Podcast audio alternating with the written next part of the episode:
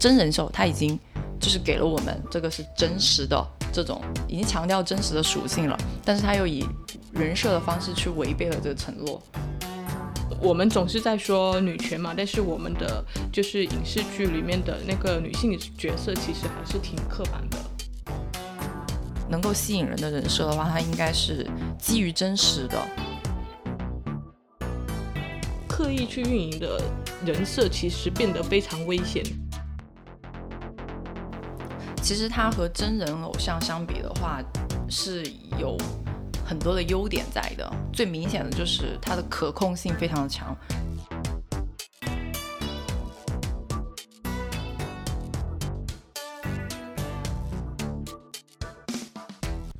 Hello，大家好，我是 Dancy。Hello，大家好，我是 Sharon，欢迎收听我们的节目《Watch Outside》拆盒子。呃，本期我们想跟大家聊一下，就是有关人设的话题。就最近看到有不少好看的综艺出来啊，发现大家好像还是更多的会聚焦在人身上。我们平时在看综艺的时候，是不是都会比较关注人设呢？其实每个人关注的点还是蛮不一样的。比如说我的话，就嗯，不喜欢聚焦于人设这个点来去看综艺。像我看综艺的话，就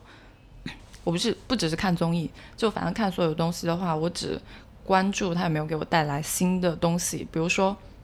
我最近看《密室大逃脱》，嗯，然后我之所以看《密室大逃脱》呢，不是因为里面的某一个嘉宾很吸引我，或者是让我认识到他的另一面这些原因。更多原因的话，是因为本身我对密室逃脱这一个游戏比较感兴趣。嗯，那你应该是会属于就是比较被这种节目模式所吸引的人。对，但我的话，我觉得我还是会比较被这种人物设定所吸引的。就像呃，之前已经结束了的《向往的生活》。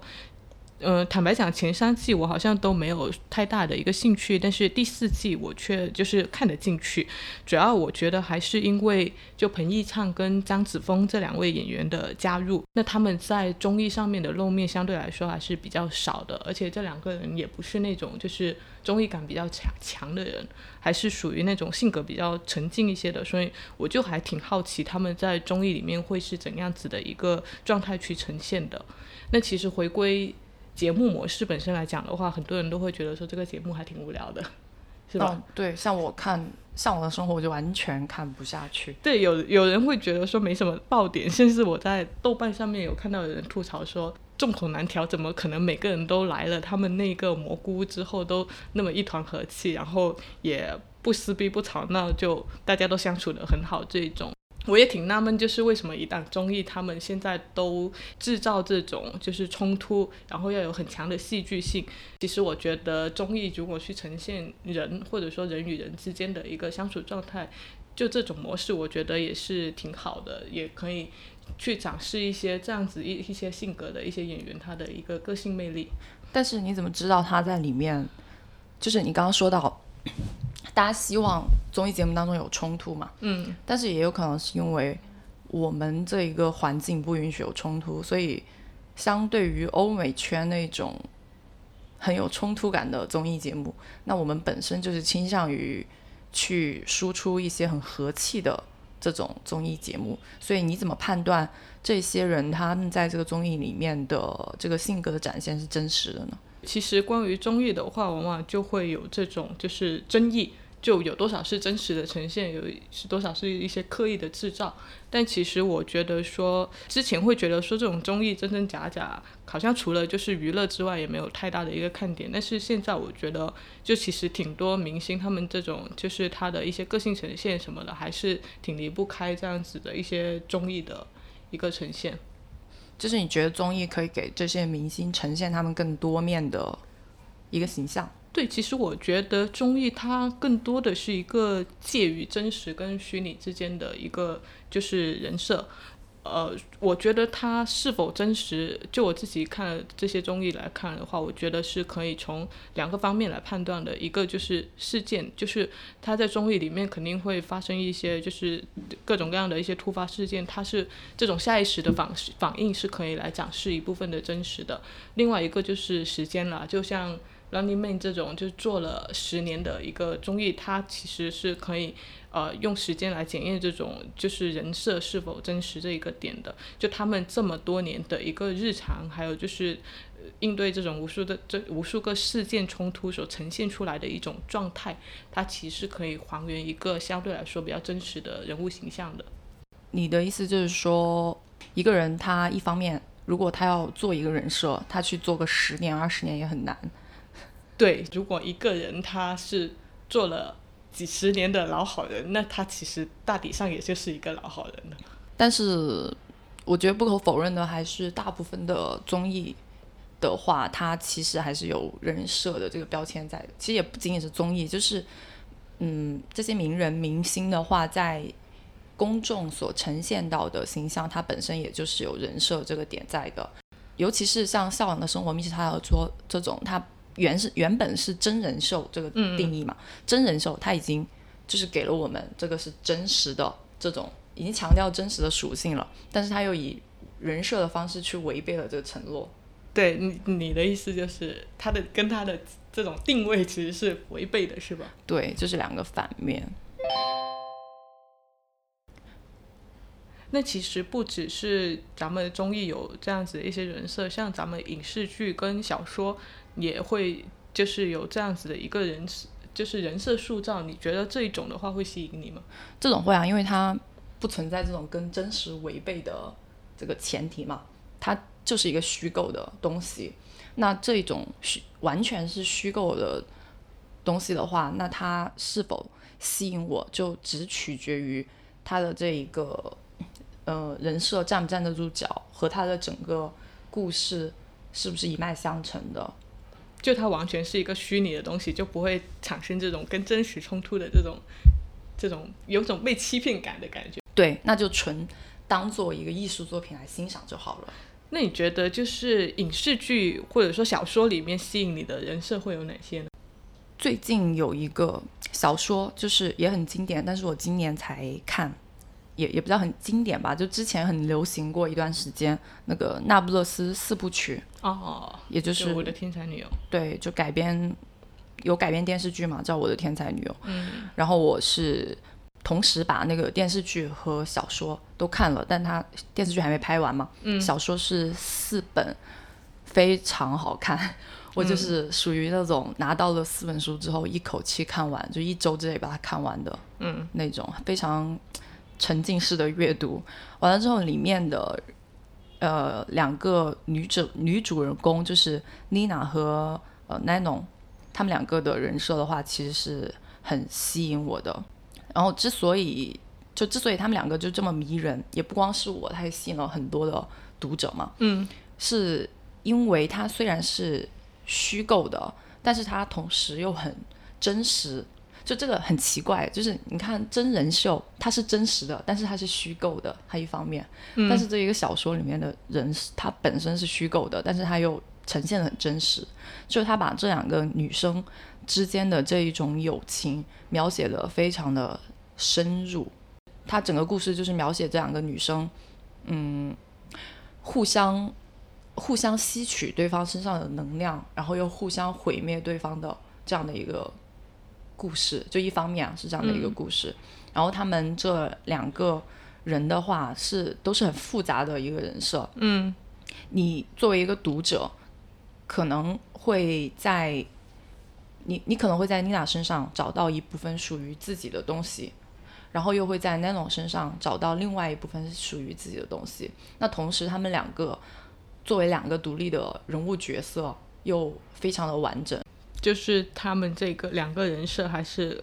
给你的感觉是有一部分真实的投射在里面。对，那肯定是，我觉得所有的小说都会有吧。但是他们这两个就非常的复杂，然后深刻，所以很吸引我。就我的话，我比较喜欢的两个角色，一个是呃《权力的游戏》里面的二丫，就阿雅；另外一个就是猫腻的《大大朝天》里面写的赵腊月。就这两个都是我非常喜欢的，就是影视剧和小说里面打造的一个女性形象。就我觉得他们是不同于那种对就主流价值、主流的那种影视剧或者小说对于女性角角色的塑造。它是有什么特点吗？因为这两个我都没有看过。其实我觉得他们的共同点是，就他们两个都是非常强大的，就无论是那种身体上的，还是说精神上的，就他们两个都是那种，呃，一头短发，然后非常勇猛精进，然后很坚毅果决的一个形象。呃，他可能更加符合我心目中就是理想女性应有的。那个样子，就我还是挺吃这样子的人设的。我觉得是我们现在的这种影视剧作品，可以更多的是去诠释、去呈现这样子的一个女性角色。嗯，我们总是在说女权嘛，但是我们的就是影视剧里面的那个女性角色，其实还是挺刻板的。有没有发现？哦，所以这两个吸引你的原因的话，是在于两个方面，一个是它。不同于现在主流的一些女性角色呈现了女性角色的另外一面，同时的话，这一个它呈现的这一个女性角色是你心目中比较理想的一个角色。对，呃，猫腻它是属于现在中文世界里面还挺数一数二的一个网络作家，就是猫腻的小说里面其实还是呃。挺注重这种女性的女性主义的一个创作意识的，就她的故事宇宙里面，就是所谓的那个最强者，其实都是少不了这女性的一席之地的。像之前非常火的那个《庆余年》，它其实呃背后的所谓的大 boss，到最后其实也是叶青梅，也是一个女性的形象。那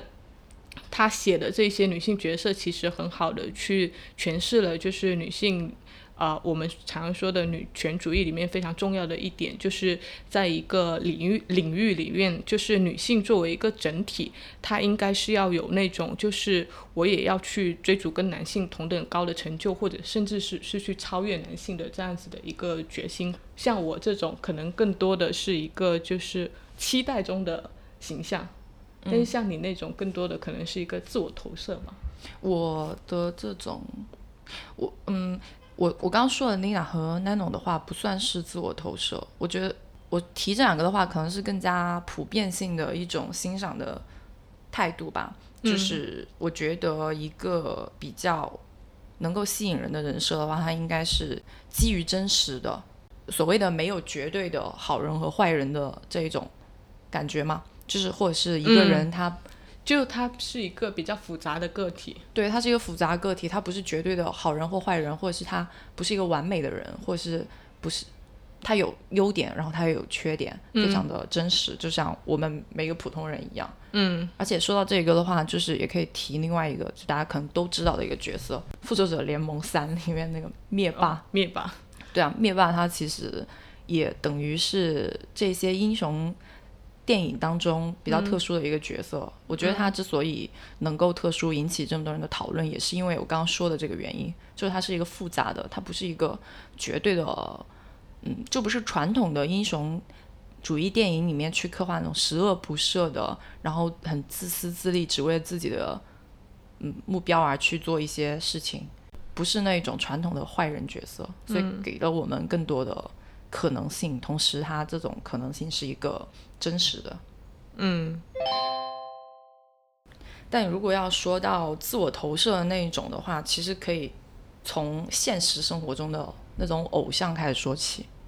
对，其实对于你来说，你有一个就是让你觉得可以称之为偶像的人吗？其实是没有的，但是但是会有。就我可以先说，其实我虽然没有。可以称之为偶像，或者是很就像追星心态的那种偶像的人，嗯，但是确实是有喜欢的人，嗯，有有两个，一个就我现在可以马上想起来的有两个，而且他们都很相似，呃，Tilda Swinton 就是那个女演员，嗯，演过很多经典的角色，你不去看演员表的话，不知道她在里面出现过的那种演员。完了之后呢，她一方面又非常的。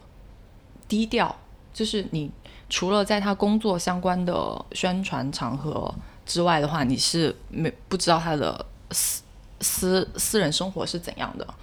哦，就是他就是那个呃《雪国列车》里面的那个大反派。其实我之前也是看了很久才知道，就是那个长着龅牙的那个女执行官，其实就是他。就他那个形象跟他平时真的是太不一样了。对啊，而且他在还有在那个《布达佩斯大饭店》里面。演过八十多岁的老老奶奶，对，我觉得他这种就真的是演什么像什么，就就作为一个演员，他是真的去做到了那种就是去自我的这种表演。对。然后 m a r i m a g i a 他其实也是和 Taylor Swift 非常的像，就是在专业度上面。嗯，首先他作为一个设计大师，在设计领域来说，也是一个传奇人物。对，传奇人物。对啊，他之所以传奇，也就和他的另外一方面有关系，就是他们都很低调，可是距离带来的美感嘛。像马里马基亚，他是从业几十年，从来没有露过面的那种，拒绝任何的采访以及公开露面，嗯，就不展示自己。对，所以我觉得，说我之所以喜欢他们两个。就是两个方面，一个就是他们的专业度让我敬佩，这也是我自己想追求的。嗯，另外一个就是性格的类似，就我也是一个很，总的来说算是一个比较低调的人吧，就是不想要站在聚光灯下的那一种。嗯，有这种感觉。是，所以我觉得我，所以我觉得我之所以没有那种疯狂追星的这种。行为也是因为我我的性性格如此，就算我再怎么去喜欢他们，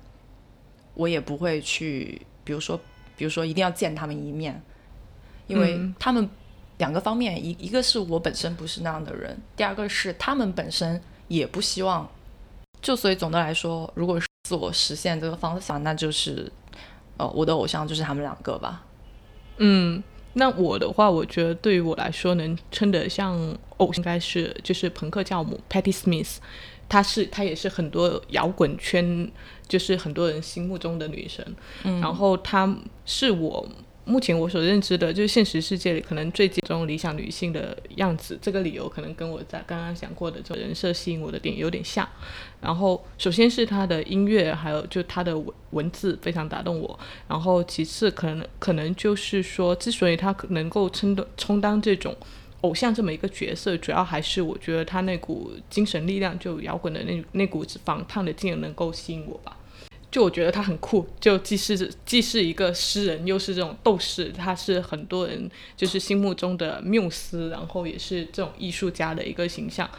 就我觉得她是那种能够跟世界取得联系的这样子的一个女性角色。就她把朋克玩到了极致，然后她也同时很关注知识，然后是一个非常会思考去理解。就是这个社会，然后去参与一些社会变革的一个人。我觉得在这种就是女性仍然被呃我们的婚姻或者说被呃家庭被母系责任所去定义的这个时代，就它对我而言更像一个就是比较精神符号。那我们刚刚我们刚刚讲到的自己喜欢的综艺节目，以及自己喜欢的影视剧、小说，以及偶像。这些人设，其实从你的角度来说的是，嗯，就都是自己希望成为的那样的人，以及和自己比较有相似性的这种，对，就那个驱动力都很像，对，驱动力都很像，其实就是你的一个自我实现和自我投射，对。但是对于我来说的话，在呃，偶像就现实世界中的偶像这一个领。这一个方面的话和你是一致的，但是从虚拟的这种人物来说的话，我更加的是抱着一种就欣赏艺术作品的角度。那其实讲到偶像的流量偶像，他们也有很多的人设，例如像学霸啊、霸总啊，然后酷盖啊，或者说正能量偶像。或者说是女性的，可能是打造一个小仙女这样子的偶像，他们其实呃，更多的是一种就是贩卖青春与梦想，甚至是贩卖性幻想的这样子的一个去目的。那其实的话，这种偶像其实是会很容易面临一个崩塌的危险的。对，因为他们所造出来的这个人设就不是真实的他们嘛。就像你刚刚在综艺里面说到的，你一个真实的。一个真实的人，他在十年的综艺节目里面可以展现一个真实的自己，嗯，但是这些流量偶像要想去维持一个并不真实的自己，维持十年就很难。对，其实现在的话，这些流量偶像的打造，嗯，我了解到的有三种方式。就第一种可能是一个先天赋予的，然后他就先天条件这一方面非常好，然后团队去进行一个放大。第二种就是专业训练，例如说是某个自己技能上面去进行打造的，像可能你跳舞的能力很好，去进行一个后天的打造。第三种呢，就是这种粉丝培养，就呃把他们对于明星的这种情感去转化成一个注意力经济。那其实，在现在这种就是啊明星啊或明星或偶像他们的作品比较稀寡，然后迭代周期又很快的这种情况呢。第三种人设其实是就是现在的艺人成名最快的速成的一种方法，然后也是就资本现市场现在比较推崇的一种方案，就是所谓的从韩国那边来的男团女团的打造方法。对，但是其实大家对这种模式化的偶像有一点审美疲劳了，所以现在《乘风破浪的姐姐》这个节目就爆红。但其实在我看来，它也是一种换汤不换药的。节目吧，因为它还是用女团的那种包装方式，只是说把女团的成员从十几二十岁的年轻女生换成了三十加、四十加的这些不同年龄层的女生，但这群女生她还呈现着一样的内核，就是虽然打着姐姐的名号，但追求的还是妹妹的那种状态，就是一定要貌美啊，看起来年轻，就是我虽然是四十岁，但我看起来像二十多岁。然后能唱能跳的这样一个状态，对它其实是一种就是旧瓶装新酒的做法，其实也是一个形式上的东西。那我觉得就是其实现在这种无论你是姐姐还是妹妹，你都要经经受一种考验，就是咱们现在社交媒体这样子的一个媒介的传播形式，有一个媒介传情境理论。他就讲到这种，就是咱们媒媒介形式的这种变化，其实是相应的会带来社会情境的一个变化，而且就是这种每一次的变化都会导致一种新的信息系统的形成。毫无疑问，我们现在这种社交媒体，它更拉近了人与人之间的距离，让这种真实还有刻意的运营的人设之间，它的那个界限不再那么清晰，刻意去运营的。人设其实变得非常危险，它需要能够经得起这种更加苛刻的一个考验。例如，现在有很多直播直播间翻车的这种事故，它会让这些明星偶像的人设快速的进入一个信任的危机，然后面临这种人设崩塌的危险。嗯，这种人设崩塌的问题，其实也就是因为你的人设和你真实的你存在着差距，甚至说这个差距过大，而且。因为其实明星他的自恋程度往往很高，这个不是因为他是明星所以他自恋，而是因为自恋者他容易在娱乐圈这个领域去拔尖。嗯，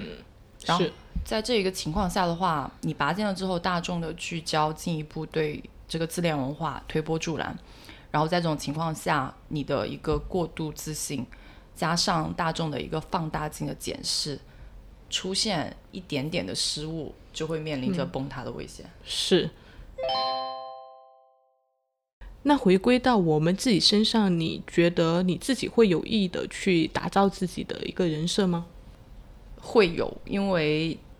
对于我来说的话，朋友圈也好，其他的社交网络也好，它的一个存在的必要性都是去进行一个 social，所以啊，然后再加上我自己有一个完美主义的倾向。所以我肯定就是会有意识的来控制我在社交网络上发布的内容，然后来打造我的一个人设。基本上我呈现的形象就是两个极端，和我个人喜好其实也差不多。一个就是极端理性的知识分子形象，就有一点装逼的那种；另外一个就是极端感性的可可爱爱的内容收集者，就包括我的猫啊什么的，其实也是在这个范围之内。但你发的好像也不是很多，对啊，我发的不多，因为言多必失嘛，就会毁坏我这个形象，就好像 一个月五条就够了。对 KPI。那我自己的话，我其实不太在意这个事情，就可能我自己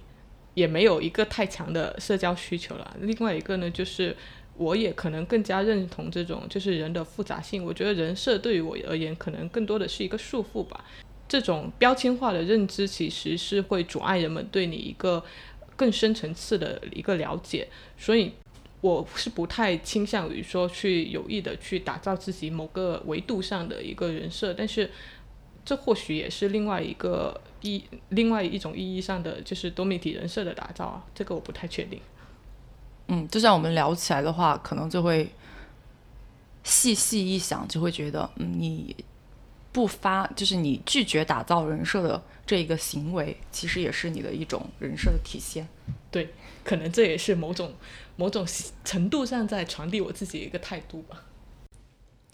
所以，我们个人在传递自己的人设的时候，其实就是两种动机，一个的话可以说是他人的。期望基于他人的期望，比如说我出于社交的需要，我需要在这一群朋友面前去表现一个什么样的人设。但像你的话，可能更多的是自我的需求，嗯，自我的一个态度的传递。对。那除了我们每一个个人，或者是这些明星，这些以人为单位的人设打造之外，其实我们现在。个品牌在营销过程当中也是有品牌的一个人设打造的。对，其实主要的话是进行一个人格化的沟通吧，就通过这种就是比较人格化的这种沟通方式，然后把就是消费者他对于呃产品或者服务的各种特性的理解看法，去转成一个有人性的一个特征。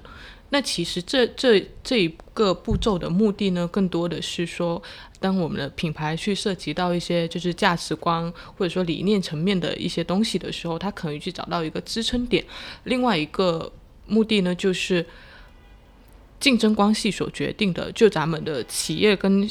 消费者在产生一个社交链链接的过程中，需要这样一种方式去让它产生一个就是源源不断的一个社交动能。对，因为品牌的话，它是需要和消费者去进行一个情感化的链接的。然后这一个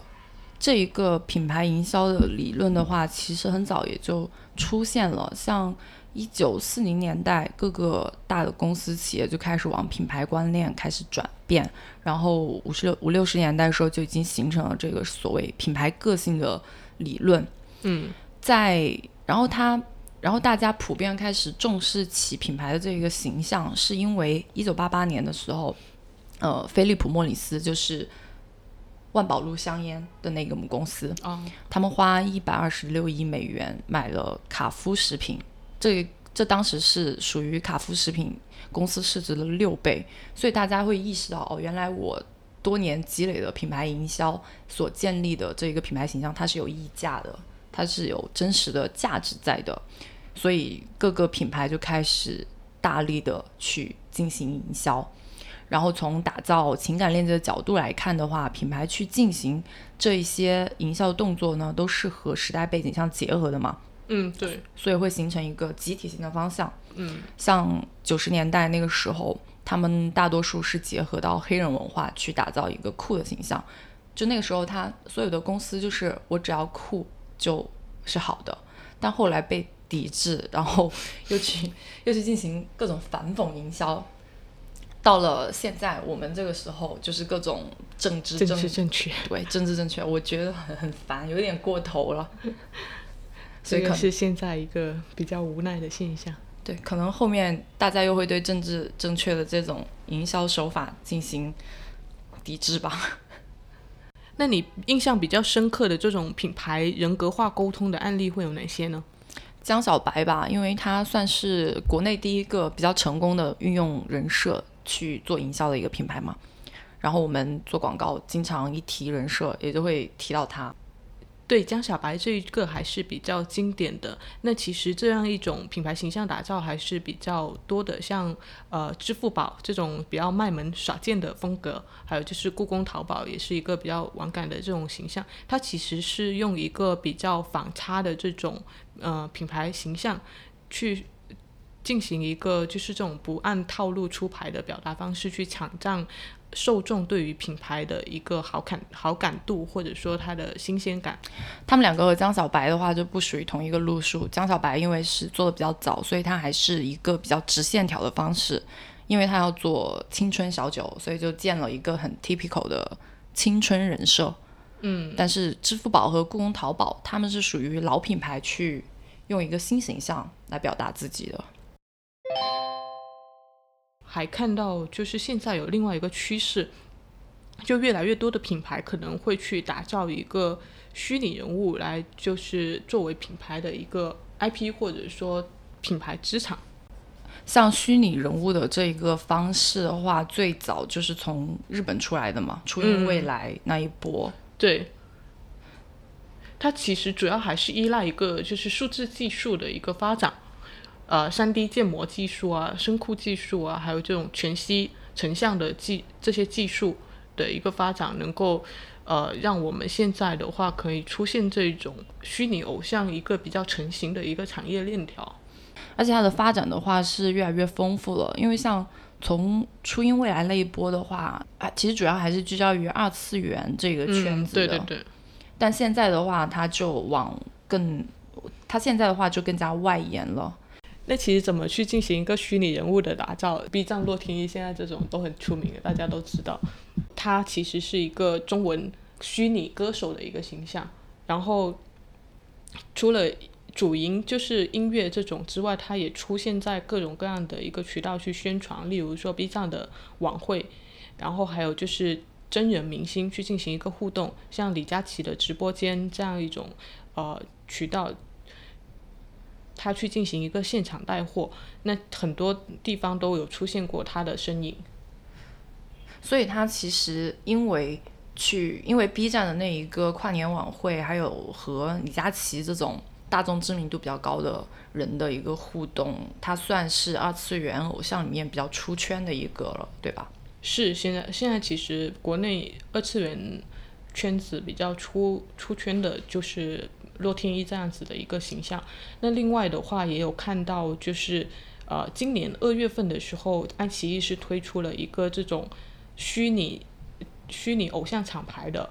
它其实是一个比较潮流的方方向。就他这一个乐团，就是叫做 Rich Bone 乐团，它有六个成员，然后都是那种呃各各个成员都有自己的一个在乐团里面的定位，有主唱。有鼓手，有贝斯，然后有吉他手，甚至是他背后的就是乐团幕后的这个 boss 推手，他也是用了一个熊熊猫头的这样子的一个形象去做的。那其实他们运营的方式呢，就是他们有一个乐团微博账号，然后会去发表一些他们平时的一个表演视频，同时也会发一些就是模拟采访的一些海报，就通过这种互打去去。挖掘他的这样子的一个人设特点，另外主要的一个形式呢，就是他们可能也会在爱奇艺的各大综艺上面去露面，像前不久刚落下帷幕的那个《青你二》，就它里面有会去跟那些女孩子们同台同台竞技，然后也有一些就是像我是唱作人或者说中国新说唱二这种爱奇艺他们自身平台的一些节目，他们都会去露面。然后他们，可能也跟一些就是品牌会去合作，去开拍一些广告片，像青岛啤酒啊、农夫山泉这样子的一些品牌。所以他们，我比较感兴趣的是，他们有去去发那些模拟采访海报，然后突出他们的人设特点。因为其实对于我个人觉得，对于虚拟偶像来说，他们比较大的一个 bug 就是更多的聚焦于形象，就视觉形象上面，以及他们。所做的作品上面，比如说这个乐团或者是洛天依的表演，嗯，但其实大家对于他的性格是了解是比较模糊的。对，我就发现爱奇艺这一次它推出的这一个呃虚拟乐团，它会更多的注重它在社交媒体上面的一些传播跟就是受众的一些互动，它会在上面去对它进行可能是一个呃。一个比较有钱的富二代，或者说它是一个比较呃比较高冷的一个形象，这样子的一些素材去进行一个传播。就除了这一种偏二次元，或者是就是纯，就我觉得他们两个都是比较扁平化的那一种吧。嗯。但是与之相对的有两个虚拟的，它不叫偶像，就是两个虚拟的人物，其实他们就是在性格。的传递上面做得非常成功，一个就是我们可能比较熟悉的熊本熊，就日本熊本县的那个吉祥物嘛，嗯，它是这个大家都清楚。对，它是反正大家都很熟悉，各种表情包啊什么，在网上流传的很多。对，因为它是一个出现在我们的真实生活中的一个角色，属于可以说是打破次元壁的一种虚拟人物。嗯然后还有一个比较新的，就是呃叫烹素，韩国的，然后他是属于二零一九年最火的一个韩国 YouTube 上面的明星，他的设定也很有意思，和熊本熊很类似，他也是作为韩国的一个电视台的，他是作为韩国一个电视台的练习生的角色出道，但是他不是直接在电视上出道，他是选择了在 YouTube 这种社交网络上面去露面，然后去进行了很多与现实生活的互动，比如说去到一个小学，要求校长去关注他，然后给学生去进行表演，然后这样子来吸粉。像他们两个都是一种通过现实生活中与人很真实的互动，然后传递出他们很直接的一个性格。但像熊本熊这种，我们都平时知道，就可能会有一些去装扮他的一些偶像，就是一些人偶出现。但是就喷喷树喷树这一个，他有这这样子的一种形象吗？对啊，他就是跟熊本熊一样，有一个真实的人偶，而且很有意思的是，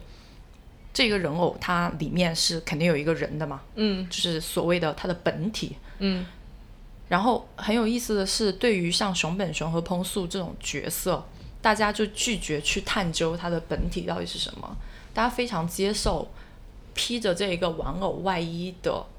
这样一个角色，而不去关心到底是谁在披着这一个外衣。而且之前有人去扒烹素它里面的人是谁，他们就各种猜，猜到可能是韩国的某一个明星艺人，然后就有喷素的粉丝去去批判，去就有喷素的粉丝去批评他们，就说不要去挖喷素的本体是谁，喷素就是喷素这样子。你这个案例让我想起，就之前 Instagram 上面也是有另外一个比较火的一个虚拟偶像，就是呃，他的设定是一个就是住在洛杉矶，然后二十来岁的一个呃混混血女孩，然后她的歌手是模特，还有歌手这样子的一个身份。那不同于就是呃之前的那一些洛天依这一种偶像，她在现实生活中是会有很多就是这种自拍，然后她在呃在不同的地方去进行一个打卡的，然后他的形象看起来也跟我们的真人是很像的，所以就是所有的一切看起来都是给大家制造一种幻觉，可能他是一个真人，但是关于他的真实身份，当时在就是社交媒体上面是引起过一场不小的风波，就是他的 IG 账号被就是一个川普的支支持者给黑了，最后才逼问出他是一个什么样的存在。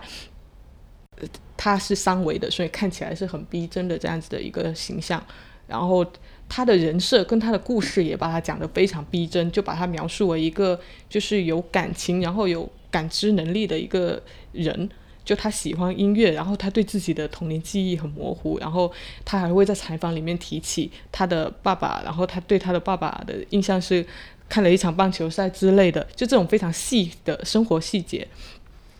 甚至就是还有人邀请他去写文章，然后教大家怎么玩转时尚圈这一种，然后他还会有自己的一些处事的理念或者态度输出，会开玩笑的告诉大家说不要去相信这种社交媒体，社交媒体上面没有什么东西是真的，然后也希望大家不要去问他是谁，就这些的话就引起了社交媒体关于一个就是真实还有虚假这样子的一个探讨。呃，因为除了他之外的话，其实当那几年在 Instagram 上面出现了一批这种类似的偶像嘛，嗯，还有一些时尚模特之类的，他们的出现的话，其实也是基于技术的发展，对，就是因为有呃 CGI 的这个技术，可以造出和真人非常相似，对非常相似、非常逼真的这样的一个虚拟的形象。嗯，所以大家纷纷的去推出各种虚拟偶像，二次元也好，三次元也好。其实它和真人偶像相比的话，是有很多的优点在的。最明显的就是它的可控性非常的强，不可能会出现像真人明星一样各种负面的新闻。对，所以就是这种虚拟偶像的世界，它不会存在一个就人设崩塌这样子的一种危险。